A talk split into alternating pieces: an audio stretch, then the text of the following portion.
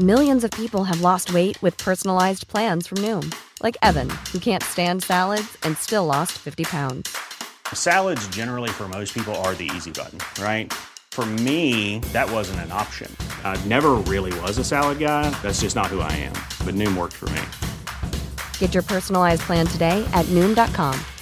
Real Noom user compensated to provide their story. In four weeks, the typical Noom user can expect to lose one to two pounds per week. Individual results may vary.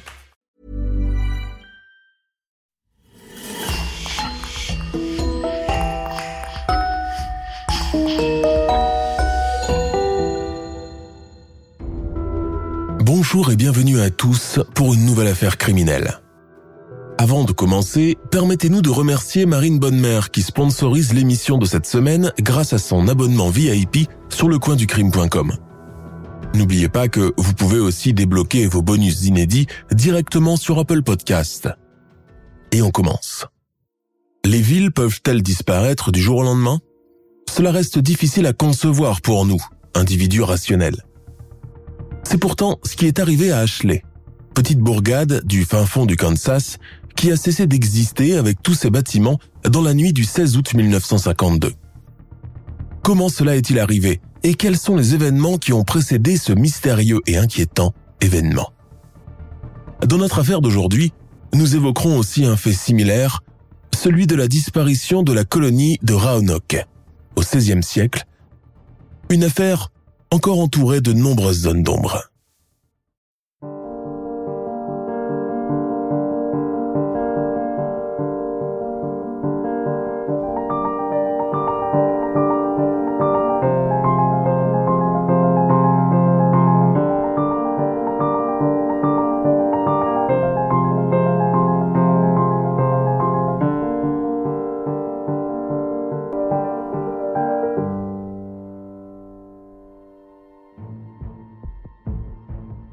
Sommes au Kansas, État situé dans le Midwest des États-Unis. Au début des années 50, c'est une région encore marquée par le conservatisme protestant et la tradition républicaine. Si les grandes métropoles bénéficient de l'abondance du boom économique, le Kansas rural, lui, est resté marqué par un mode de vie archaïque et figé dans le temps. Un mode de vie dont les fermiers les plus pauvres, qui subsistent encore grâce à ce qu'ils cultivent, n'ont jamais songé à changer. Au cœur de ce Kansas profond se trouve Hayes, petite bourgade tranquille du comté d'Ellis. Ici, la grande majorité des habitants sont d'ascendance allemande, une appartenance ethnique très ancrée et qui a beaucoup d'influence sur la vie sociale et les traditions. Cette influence, on la remarque jusqu'à dans les panneaux de signalisation bilingues écrits en anglais et en allemand, ainsi que celle des enseignes des magasins. Hayes et ses alentours abritent une grande communauté agricole. Et chaque mois d'octobre, tous affluent des quatre coins du Kansas pour fêter ensemble le fameux et très germanique Oktoberfest, la fête de la bière par excellence. À cette occasion, les femmes et les petites filles aux tresses blondes endossent la tenue traditionnelle du lointain Tyrol, tandis que les hommes font des concours de qui avalera la plus grande quantité de bière et de mousseux, en équilibre sur un banc. Il ne manque plus que les petits chalets et les petites vaches à clochettes pour se croire en Bavière. À quelques kilomètres de Hayes se trouve Ashley Village, qui lui aussi revendique cette appartenance allemande. Ashley Village est situé à seulement 15 minutes de distance par voiture, mais les riverains s'y rendent aussi volontiers à pied, surtout lors du service dominical à l'église. Il faut dire qu'à cette époque, Ashley Village ne possède encore ni bureau de poste, ni épicerie, ni école, ni médecin, et ses habitants doivent se rendre à Ace pour toutes leurs emplettes, mais aussi pour toutes leurs autres affaires. Le seul luxe de ces gens est la ligne téléphonique récemment installée et qui a démocratisé la communication jusqu'à dans les foyers les plus nécessiteux. En cette année 1952, tout semble se passer comme d'habitude, sans embâge. Jusqu'à ce qui ressemble à un rapport officiel d'un tremblement de terre qui est déclaré aux premières heures du matin du 17 août 1952. Pourtant, ce coin reculé du Kansas n'est pas particulièrement connu pour son activité sismique et beaucoup sont catastrophés en apprenant la terrible nouvelle du tremblement de terre. À Ashley Village, toute communication a été rompue. Et plus personne n'a de nouvelles, impossible de s'y rendre ni à pied, ni en voiture. Que se passe-t-il à Ashley? se demandent les gens de Ace. Personne ne le sait encore, mais ce 17 août 1952 va marquer durablement les esprits. Huit jours avant les faits, la Polka Fest a laissé des souvenirs indélébiles dans les esprits de toutes les jeunes filles de Ace et de Ashley Village réunies. Qu'ils étaient fringants, ces jeunes hommes en uniforme de soldats, et qu'ils dansaient bien, ont-elles tout écrit dans leurs journaux intimes respectifs. Oui, car après les cuites mémorables de l'Oktoberfest, les brioches aux fruits confits de Saint-Nicolas en décembre et le concours d'accordéon, le Polka Fest est l'autre événement annuel le plus important de la communauté et l'occasion à ne pas rater pour se trouver un potentiel mari.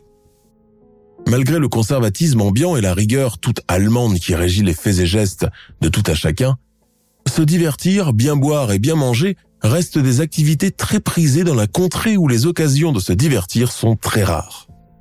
Il faut avouer que le spectre de la pas très lointaine crise économique de 1929 est encore dans tous les esprits. À présent que le pays est devenu une puissance planétaire, que tout est produit en abondance pour assurer l'autosuffisance de la population, les habitants éprouvent ce besoin de rattraper le temps perdu, de profiter un peu de la vie et de tous les plaisirs qu'elle peut offrir. À Ashley Village, les maisons sont rustiques, modestes, éparpillées dans la prairie et entourées de moulins à vent. Un contraste flagrant souligne la vie quotidienne. Si on a le téléphone, on va toujours puiser l'eau au puits, et si on a la télévision, on va toujours en charrette tirée par son cheval pour poster ses lettres à la poste de Ace. Il est clair que tout ce qui est fait et tout ce qui se passe à Ashley doit toujours être signalé à la ville voisine. Bulletin météo. Bonjour à tous, nous venons d'apprendre par le biais du National Weather Office qu'une tornade aura lieu dans les grandes plaines dans l'après-midi du 2 août. Les comtés d'Ellis, Hayes et Victoria et leurs alentours sont tous concernés. Restez vigilants. La voix de l'annonciatrice est tellement enjouée en annonçant cela dans la radio qu'elle met aussitôt en rogne l'officier Alan Mace, cigarette au bec et conduisant son véhicule en direction d'Ashleyville. Dehors, la chaleur est écrasante et humide. D'impertinentes petits moustiques viennent à chaque fois lui coller au cou, le mettant davantage en colère. L'été dans le Kansas met les nerfs à rude épreuve. Ce matin, le thermomètre situé à l'entrée de Hayes annonçait 34 degrés. Mais c'est le double qui est ressenti. Au poste de police, on a installé des ventilateurs partout, tellement bruyants en brassant de l'air qu'on ne s'entend plus et que tout le monde est obligé de crier pour parler. L'uniforme en popeline d'Alan May s'est tout trempé. Il dénoue sa cravate pour pouvoir mieux respirer et ôte son chapeau avec lequel il commence à s'éventer, tandis que son autre main est nonchalamment posée sur le volant. Une fournaise pareille et il n'est pas encore midi, dit-il tout haut dans sa voiture. Alan Mace se rend à Ashleyville pour une urgence. Une femme du village doit accoucher, et comme monter dans le tracteur de son mari se révèle une mission impossible, l'officier de police s'est gentiment proposé de venir la chercher pour l'emmener chez le médecin accoucheur. Le bébé, un garçon, vient au monde à 18 heures le même jour. Le lendemain, la tornade tant redoutée n'a pas lieu. Cela est perçu comme un signe du destin par les plus mystiques. Le nouveau-né de la fermière a fait éviter le pire. Oui, même le National Weather Office peut se tromper parfois. Les fermiers qui, par mesure de précaution, ont tous rentré leur bétail dans les enclos, se demandent à présent s'il va falloir les relâcher ou attendre encore un peu. Sait-on jamais. La tornade n'a lieu ni le jour suivant, ni celui d'après.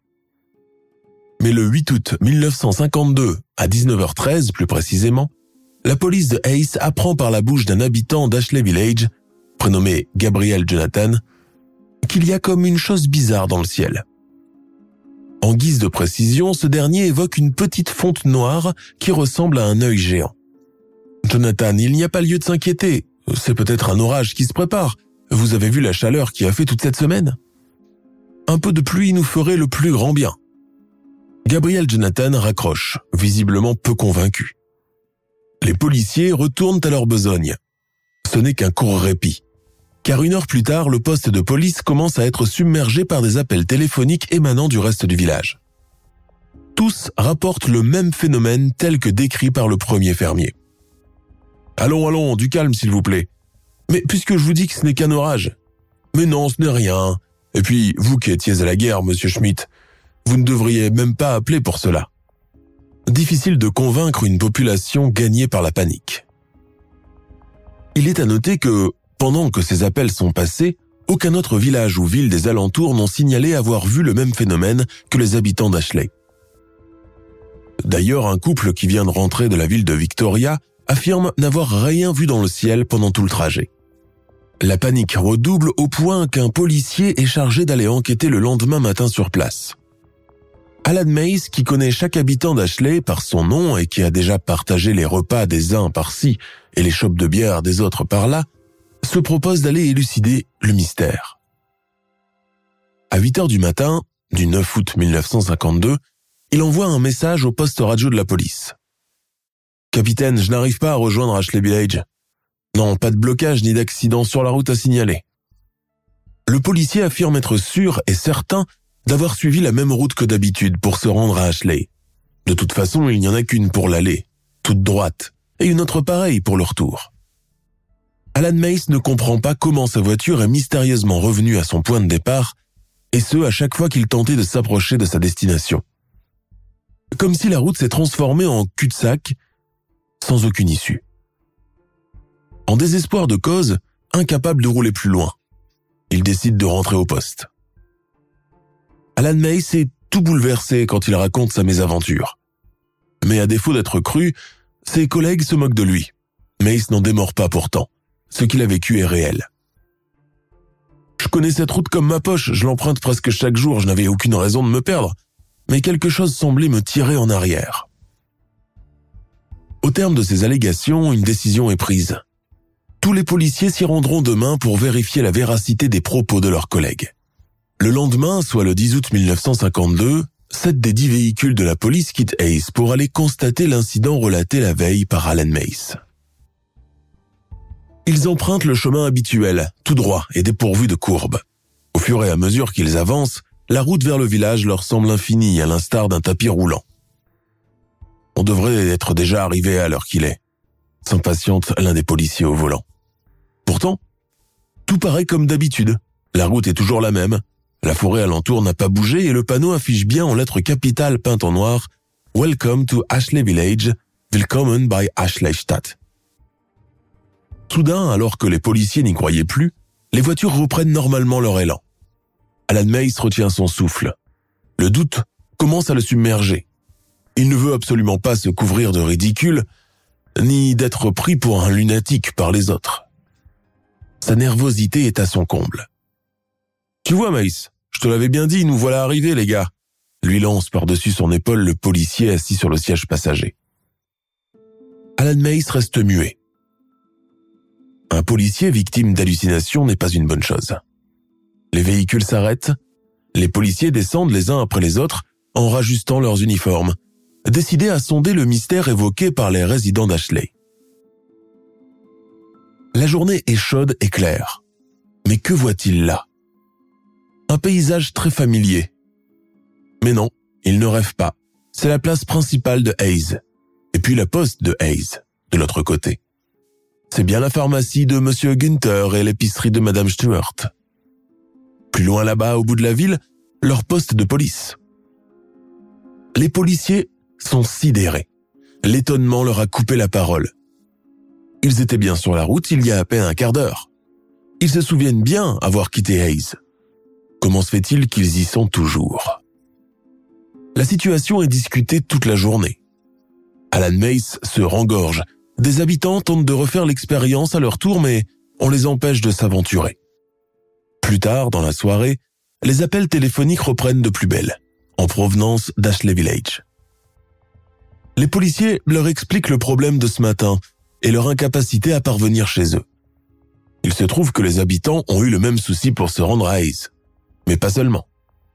La fonte noire dans le ciel est en train de s'agrandir. Je peux l'apercevoir de ma fenêtre, capitaine. On dirait un trou béant avec des constellations. Aux habitants inquiets, on recommande la prudence. Restez chez vous et ne quittez en aucun cas vos maisons. Surtout, n'essayez pas de venir en voiture ici à Hayes. Nous faisons notre possible pour résoudre ce problème le standard de la police ne cessera pas de toute la soirée. Vers 2 heures du matin, alors que l'équipe de permanence vient à peine de rejoindre ses quartiers pour la nuit, un nouvel appel. Il s'agit d'une certaine Madame Elaine Cantor. Elle est alarmée et hurle au téléphone. Les Milton ont disparu. Les Milton et leurs deux enfants. Oui, le jeune couple avec deux enfants de 6 et 8 ans, Brooke et Jeffrey. Ne tenant pas compte des avertissements de la police de Hayes, la famille Milton a vraisemblablement bravé l'interdit et a tenté de fuir le village en voiture. Les parents, les enfants et leurs véhicules ne sont plus jamais réapparus. Le lendemain, dans la nuit, la police apprend que la ville d'Ashley est plongée depuis le matin dans l'obscurité la plus complète. Des témoins affirment que le soleil ne s'est pas levé du tout. Les choses commencent à devenir inquiétantes. La police finit par persuader la Hayes Laws Enforcement d'envoyer un hélicoptère pour survoler toute la région. Elle espère ainsi mettre fin à cette hystérie collective. L'hélicoptère effectue trois fois le tour de la région, mais Ashley ne semble pas visible du ciel.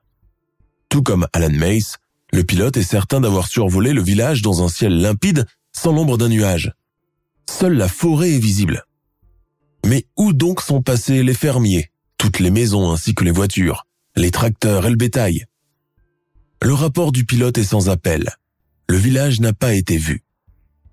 Le 11 août 1952, une autre résidente du nom de Phoebe Danielowski appelle la police de Hayes pour leur annoncer quelque chose. Depuis la veille, ma fille Erika s'est mise soudainement à communiquer avec son père décédé. Elle tend le combiné vers la pièce. On entend des chuchotements de deux voix bien distinctes, celle d'un homme et d'une femme. Là, vous entendez, capitaine? C'est eux qui parlent comme cela dans mon dos. Mais ce n'est pas tout. La veille, la jeune fille aurait confié à sa mère vouloir sortir dans la nuit pour se joindre à eux. Elle affirme recevoir des signaux de son père qui veut absolument lui dire quelque chose. Se joindre à eux, mais à qui? Suite à l'appel téléphonique inquiétant de Madame Dianelowski, d'autres suivent, relatant plus ou moins la même chose. Les enfants du village veulent tous sortir dehors pour les rejoindre. Le standardiste tente tant bien que mal d'avoir une réponse claire, mais les gens répondent tous à côté, comme pris par une hallucination collective, difficile de savoir s'ils disent la vérité. La police énumère cette nuit-là pas moins de 329 appels. Le 12 août, les choses commencent à dégénérer. La terrible nouvelle est annoncée par Gabriel Jonathan.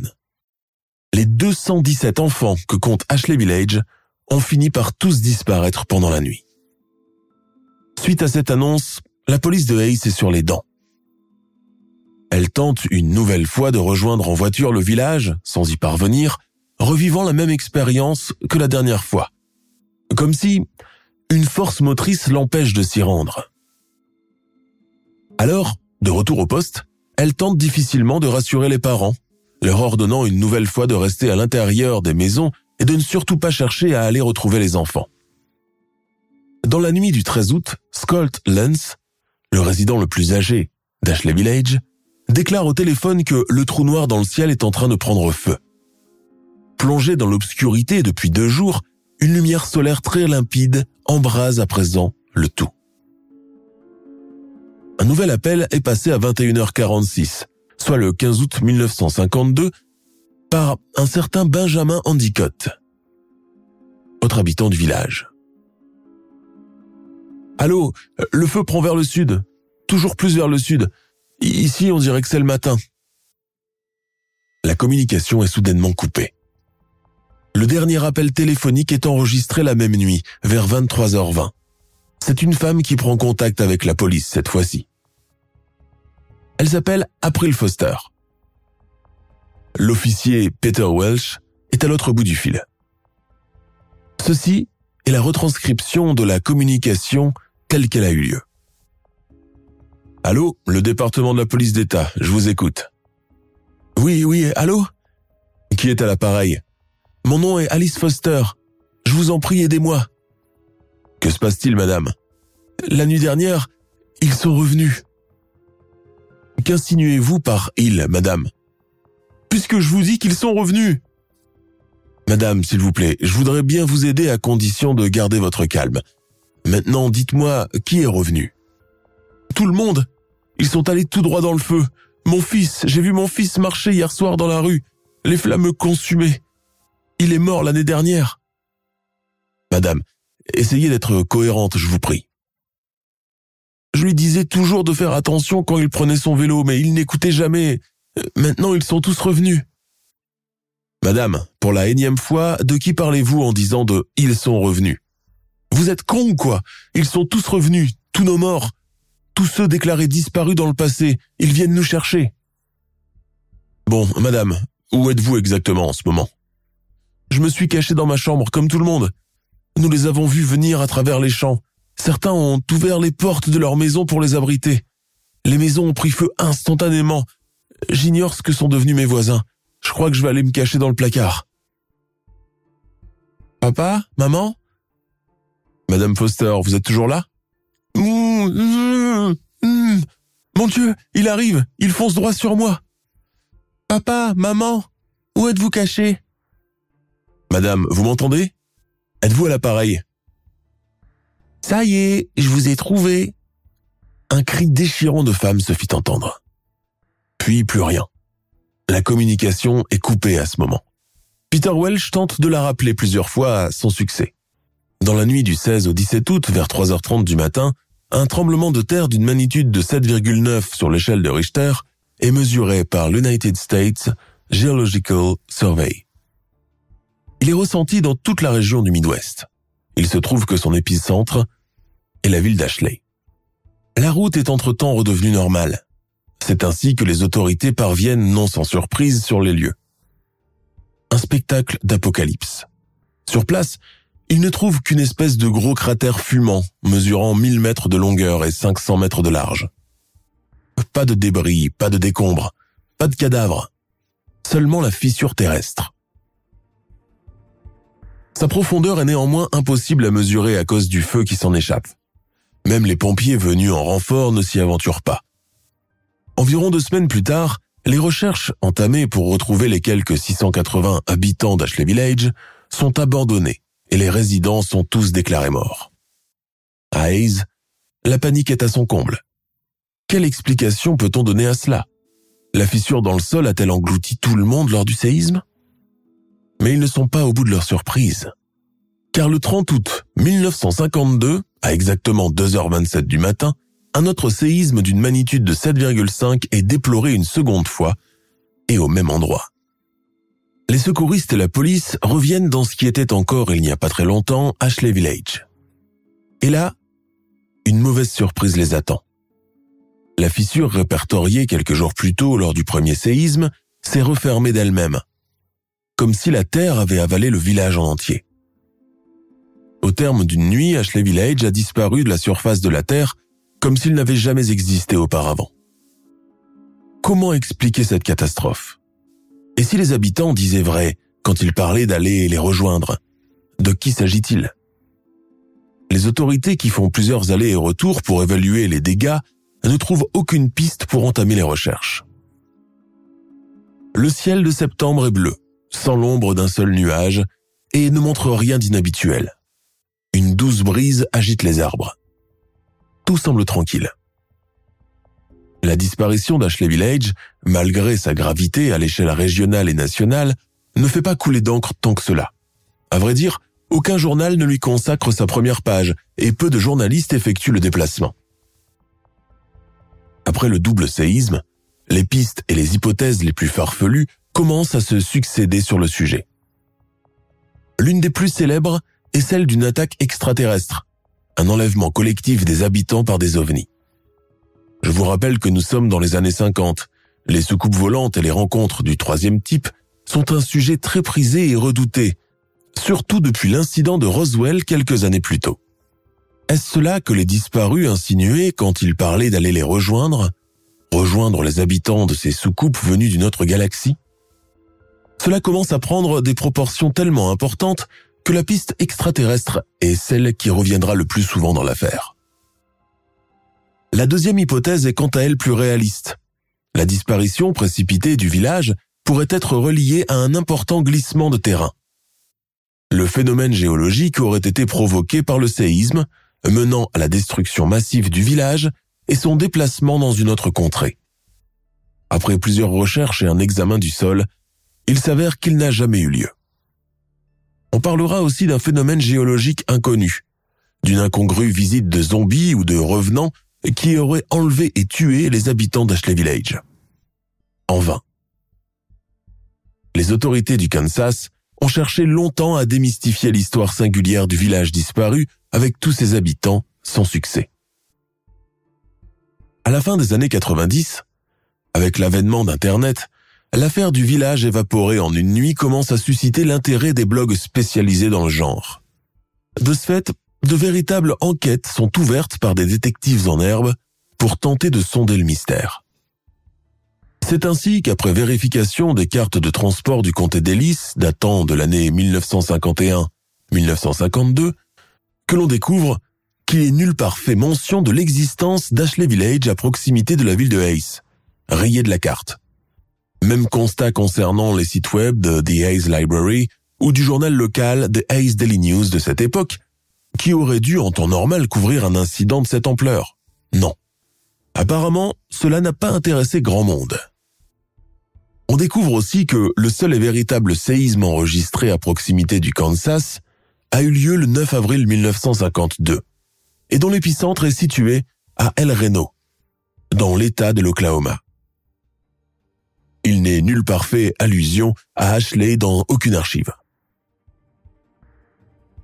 Il est tout aussi évident que deux importants séismes d'une magnitude de 7,5 et 7,9 n'auraient pas passé inaperçus. En temps normal, une catastrophe naturelle de ce calibre aurait mobilisé davantage l'intérêt au niveau national. Mais il semble que ce n'a pas été le cas avec ce qui est arrivé à Ashley. L'affaire continue à susciter l'intérêt sur Internet avec l'avènement des premières creepypasta, légendes urbaines dont la véracité reste discutable, en 1999. Des sites comme reddit.com ou encore tumblr.com sont les premiers à héberger ce genre d'affaires sous forme de blogs personnels ou de sujets choisis, puis discutés par les internautes. Ces histoires, souvent tirées par les cheveux et dont la véracité est toujours contestée, marquent toute la génération de la fin des années 90 et le début des années 2000. Malheureusement, et après toutes les investigations menées, aucune piste réelle ne se dégagera de l'affaire d'Ashley Village au point que beaucoup de gens estiment que ce n'était qu'une invention d'un chroniqueur de Hayes en recherche de notoriété, ou tout simplement une creepypasta, tout droit sorti de l'imaginaire foisonnant d'un internaute. Jusqu'à aujourd'hui, l'affaire de la disparition du village est encore non élucidée. À présent, nous allons partir vers d'autres cieux, toujours aux États-Unis, mais à une époque plus lointaine, pour vous raconter l'histoire de la mystérieuse colonie de Roanoke. Nous sommes au XVIe siècle et l'Amérique du Nord est encore un territoire inconnu des Européens. Les Anglais sont implantés dans les Caraïbes, les Français dans les Antilles et les Espagnols en Amérique du Sud. Personne n'a songé encore à aller explorer cette partie du continent américain réputée hostile. À l'époque où se déroule notre récit, l'île de Roanoke est décrite comme le premier établissement britannique aux États-Unis qui a réussi à devancer les Espagnols et les Français pour se l'approprier. L'expédition est financée par Sir Walter Raleigh, membre imminent de la cour d'Angleterre, envoyé en éclaireur pour le compte de Sa Majesté, la reine Élisabeth Ier. Sir Walter Raleigh est un personnage au passé contesté. D'origine roturière, marié en seconde noces à une veuve fortunée, ancienne dame de compagnie de Jane Seymour, on lui prête des relations douteuses avec les corsaires qui sévissent dans les Caraïbes et a même établi un commerce de butin de guerre revendu à prix d'or dans les ports espagnols, italiens et néerlandais. Néanmoins, pour une raison ou une autre, ce sinistre personnage a réussi à s'attirer la sympathie et la confiance de la reine au point de lui confier des affaires d'État d'une grande importance. Sir Raleigh nomme pour cette première expédition du genre deux capitaines de navires qui ont fait leur temps dans les ports de la Méditerranée et la mer de Chine. Il s'agit des capitaines Philippe Amadas et Arthur Barlow. Il est utile de rappeler que les longs courriers à cette époque s'apparentent plus à une dangereuse aventure qu'à une croisière all inclusive. Les voyageurs partent sans savoir vraiment s'ils arriveront un jour à destination. Les conditions à bord sont souvent désastreuses, l'hygiène douteuse et les mutineries fréquentes. Sans compter la durée. une expédition reliant l'Europe au nouveau continent s'étale sur deux à trois mois selon les conditions climatiques et les événements rencontrés en chemin. En effet, les dangers sont nombreux et peuvent vous encercler à tout moment. Attaques de pirates venus des côtes méditerranéennes et d'Afrique du Nord, très redoutées, car outre le pillage, beaucoup de victimes sont capturées puis emmenées pour devenir esclaves au Moyen-Orient. En plus des corsaires, il y a aussi le risque de tomber nez à nez avec la toute-puissante flotte espagnole baptisée l'Armada, composée de plusieurs caravelles, équipée en canots et dotée d'un équipage aguerri composé de marins et soldats. Le XVIe siècle marque l'âge d'or de cette flotte espagnole, grande fierté de la couronne, accoutumée à faire la pluie et le beau temps et dominer toutes les mers du globe.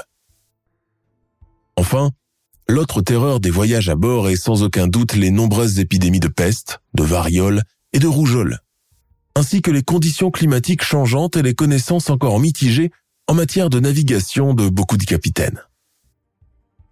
Tous les éléments sont donc réunis pour faire de ces longs voyages en mer de véritables épopées cauchemardesques.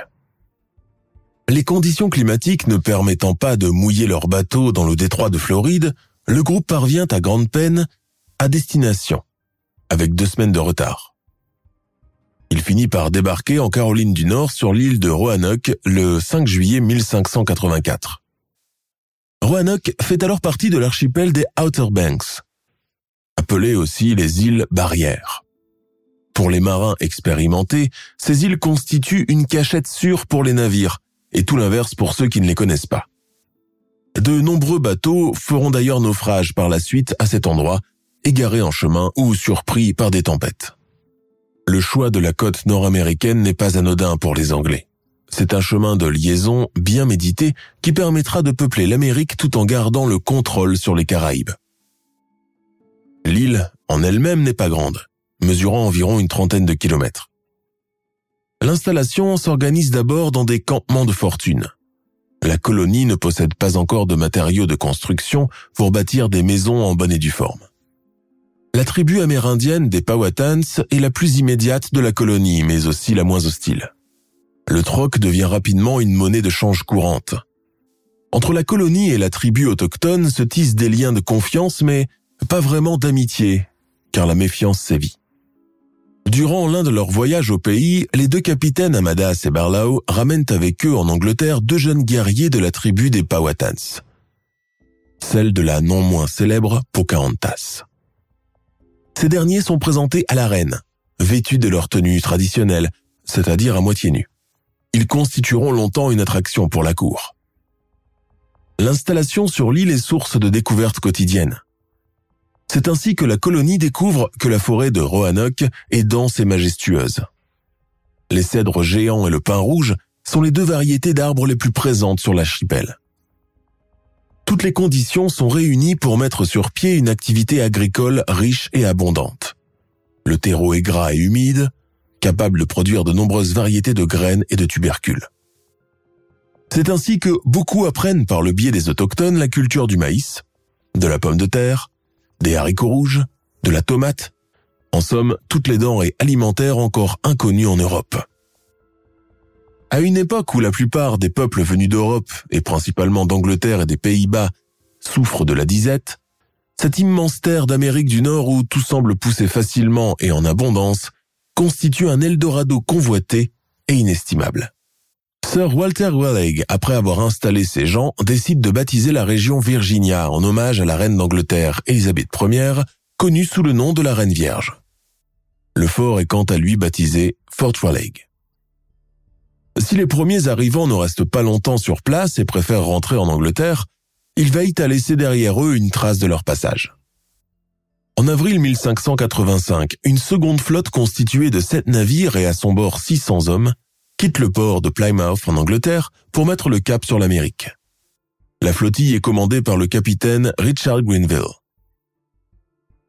Ce dernier convoite d'installer une base militaire en Caroline du Nord. Les bateaux arrivent sans problème à Roanoke en juin de la même année. L'une des premières choses que font les nouveaux colons est de bâtir un fort autour de l'île et d'y installer les premières bâtisses. À cette époque, les femmes ne sont pas encore du voyage et ne viendront qu'après un décret signé avec les monarques britanniques et français afin d'envoyer les filles de joie de Londres et Paris en Amérique du Nord, d'un côté pour se repentir de leur péché terrestre, et d'un autre pour épouser les honnêtes agriculteurs restés célibataires par la force des choses. Ces unions arrangées contribueront grandement à peupler les prochaines colonies à venir. Mais ceci est une autre histoire. Au cours de l'hiver 1586, la situation commence à dégénérer. Les colons, vus comme des envahisseurs, ne sont plus les bienvenus et sont souvent victimes d'attaques de la part des tribus autochtones. En réponse aux assauts à répétition sur les forts, l'ordre est donné pour attaquer les campements amérindiens pour se venger. De véritables mutineries ont lieu d'un côté comme de l'autre, qui génèrent énormément de victimes. En juillet de la même année, le capitaine Grenville, de retour d'Angleterre, trouve la colonie désertée. Il est clair que les attaques des Amérindiens visent à présent à nettoyer leurs terres de ces colonisateurs sans vergogne, venus pour s'approprier leurs richesses et les contaminer des maladies ramenées du vieux continent. Des scalps sont répertoriés, symbole que la guerre est désormais ouverte envers les étrangers. Mais cela ne freine pas pour autant le zèle de Sir Walter Raleigh, qui organise une deuxième expédition sur l'île de Roanoke, toujours avec cet objectif de fonder de plus en plus de colonies. Un certain John White, venu lors de la toute première expédition, est nommé gouverneur de Roanoke par Sir Walter Raleigh en sa qualité de pionnier. Grande première, on énumère cette fois-ci les passagers, une centaine d'hommes, mais aussi une vingtaine de femmes. L'expédition compte trois navires qui quittent le continent en mai 1587. Ils arrivent à destination trois mois plus tard, date à laquelle la fille de John White, Virginia, donne naissance au premier bébé anglais né sur le sol américain, une petite fille qu'elle prénomme également Virginia. La colonie qui convoitait de s'installer d'abord dans la paix de Chesapeake décide finalement de demeurer à Roanoke, notamment à cause de réticences des marins fatigués qui ont refusé d'aller plus loin en s'aventurant sur des eaux encore inconnues. Six semaines plus tard, John White décide de retourner en Angleterre pour approvisionner la colonie et persuader plus de gens à l'accompagner en Amérique. Il en profite aussi pour faire l'acquisition de matériaux de construction. Pour la première fois, l'immigration devient payante, réglée en bijoux et en pièces d'or. Mais son séjour en Angleterre est de longue durée, en grande partie à cause de l'assaut maritime commandité par le monarque espagnol qui a décidé d'évincer la reine Élisabeth Ier. Le conflit maritime se conclut par une défaite cuisante et inattendue de l'armada. Le retrait des troupes espagnoles déchues se déroule sous les huées. Et le triomphe inespéré de la reine vierge et de ses sujets est célébré partout. Quand John White décide d'embarquer à nouveau pour les colonies, trois ans se sont déjà écoulés depuis son arrivée. Ce n'est donc qu'en 1590 qu'il revient en Amérique, accompagné de nouveaux futurs colons et un important chargement de pièces à outils d'étoffes rares, de tonneaux d'alcool destinés au troc, mais aussi de matériaux de construction et de mobilier domestique. Le navire anglais accoste sur les côtes américaines le 18 août 1590, après une lutte acharnée en chemin avec les aléas du climat.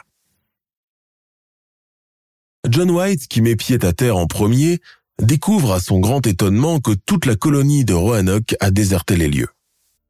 Des traces de pillage sont signalées autour du fort et l'intérieur des cabanons.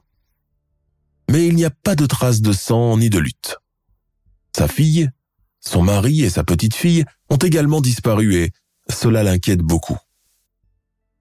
Au fur et à mesure des recherches, John White et le reste du groupe découvrent ce qui s'apparente à un indice probablement laissé là par la colonie disparue. Ces indices sont les mots Croatoan, inscrit sur un panneau, et CRO, taillé sur un arbre. Mais que veulent bien dire ces inscriptions? Probablement un message codé. John White tente tant bien que mal de le déchiffrer. Il lit les inscriptions de différentes façons en remplaçant les lettres, en lisant dans le sens inverse, sans résultat. À partir de ce moment, les choses commencent à devenir de plus en plus inquiétantes où sont passés les 115 habitants de la colonie qu'il a créée trois ans auparavant? Cependant, une question continue d'obséder White et sa compagnie. Si la colonie a bougé quelque part, pourquoi avoir déserté le fort sans rien emporter avec eux? Il ne peut donc s'agir que d'un départ précipité à la suite d'un événement dramatique. Oui, mais lequel? Ont-ils été victimes d'une énième attaque ou plutôt d'une épidémie de fièvre jaune? En étudiant une carte maritime, John White découvre que Croatoan n'est nul autre que le nom donné à une île voisine. Les habitants voulaient probablement leur localisation pour ne pas les inquiéter outre mesure.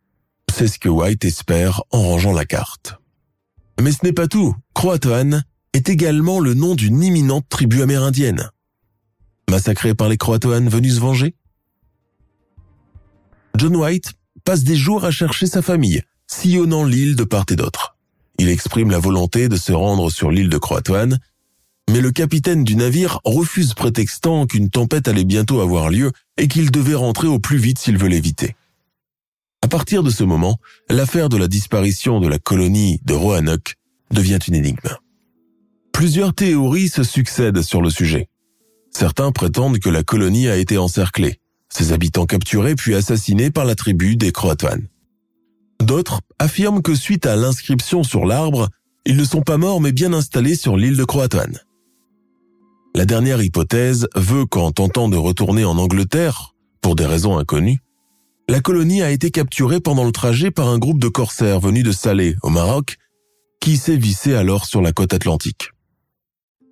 L'autre théorie retenue par les historiens américains est que la colonie a été assimilée à des tribus autochtones et qu'elle a depuis adopté leur mode de vie et leurs coutumes.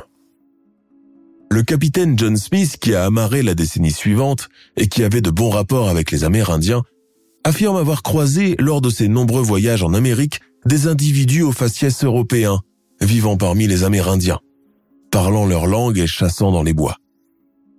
Dans ses journaux de bord, Smith raconte qu'il a tenté de communiquer avec eux en anglais, mais il semblait ne pas comprendre un mot de ce qu'ils disaient. Si cela est vrai, cette dernière piste peut être considérée comme la plus proche de la version évoquée par les historiens et les archéologues. À partir des années 2000, des équipes d'archéologues commencent à se pencher sur le mystère de la colonie perdue. Des expéditions sur le site de Fort Raleigh, mais aussi sur toutes les îles voisines, finissent par donner des résultats matériels. Plusieurs objets datant de l'époque des Tudors sont retrouvés, notamment des bols en céramique, des cuillères en bois, des pièces d'étoffe, des dagues et des couteaux de poche. Pour les chercheurs, il est probable que la colonie s'est métissée avec les autres tribus. Cette piste sera une nouvelle fois fortement contestée par une autre équipe de chercheurs. Selon ces derniers, les Amérindiens avaient tendance à récupérer les biens laissés par les Européens. Ils considéraient cela comme un butin de guerre qui leur revenait de droit. Les objets trouvés précédemment ne prouvent donc pas que les membres de la colonie se sont assimilés aux tribus indiennes. Jusqu'à aujourd'hui, et malgré les nombreuses recherches menées sur le terrain, le mystère de la colonie perdue reste irrésolu. Village disparu en une nuit sans laisser la moindre trace. Colonie perdue ou décimée, certains mystères ont traversé les temps et les époques et ont alimenté l'opinion publique et la culture populaire sans que l'on réussisse à y trouver une réponse. L'imaginaire a par la suite pris le relais au point qu'il est impossible aujourd'hui, malgré les nouvelles technologies, à faire la part du vrai du faux. Une chose est sûre, l'univers recèlera toujours des secrets.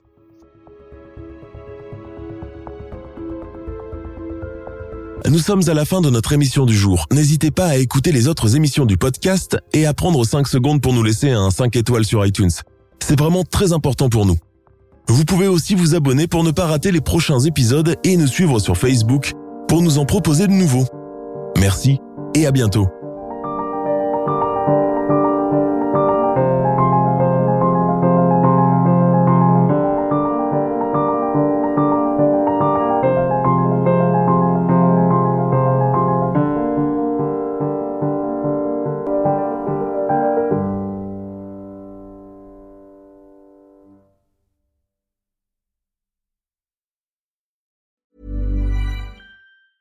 Planning for your next trip? Elevate your travel style with Quince. Quince has all the jet setting essentials you'll want for your next getaway, like European linen, premium luggage options, buttery soft Italian leather bags, and so much more. And is all priced at 50 to 80% less than similar brands. Plus, Quince only works with factories that use safe and ethical manufacturing practices. Pack your bags with high-quality essentials you'll be wearing for vacations to come with Quince. Go to quince.com slash pack for free shipping and 365-day returns. When you make decisions for your company, you look for the no-brainers. And if you have a lot of mailing to do, stamps.com is the ultimate no-brainer. It streamlines your processes to make your business more efficient, which makes you less busy. Mail checks, invoices, legal documents, and everything you need to keep your business running with stamps.com. Seamlessly connect with every major marketplace and shopping cart. Schedule package pickups and see your cheapest and fastest shipping options from different carriers with rates up to 89% off USPS and UPS rates. And with the stamps.com mobile app, you can take care of mailing and shipping wherever you are. Make the same no-brainer decision as over 1 million other businesses with stamps.com. Sign up with code program for a 4-week trial plus free postage and a free digital scale. No long-term commitments or contracts. That's stamps.com. Code program.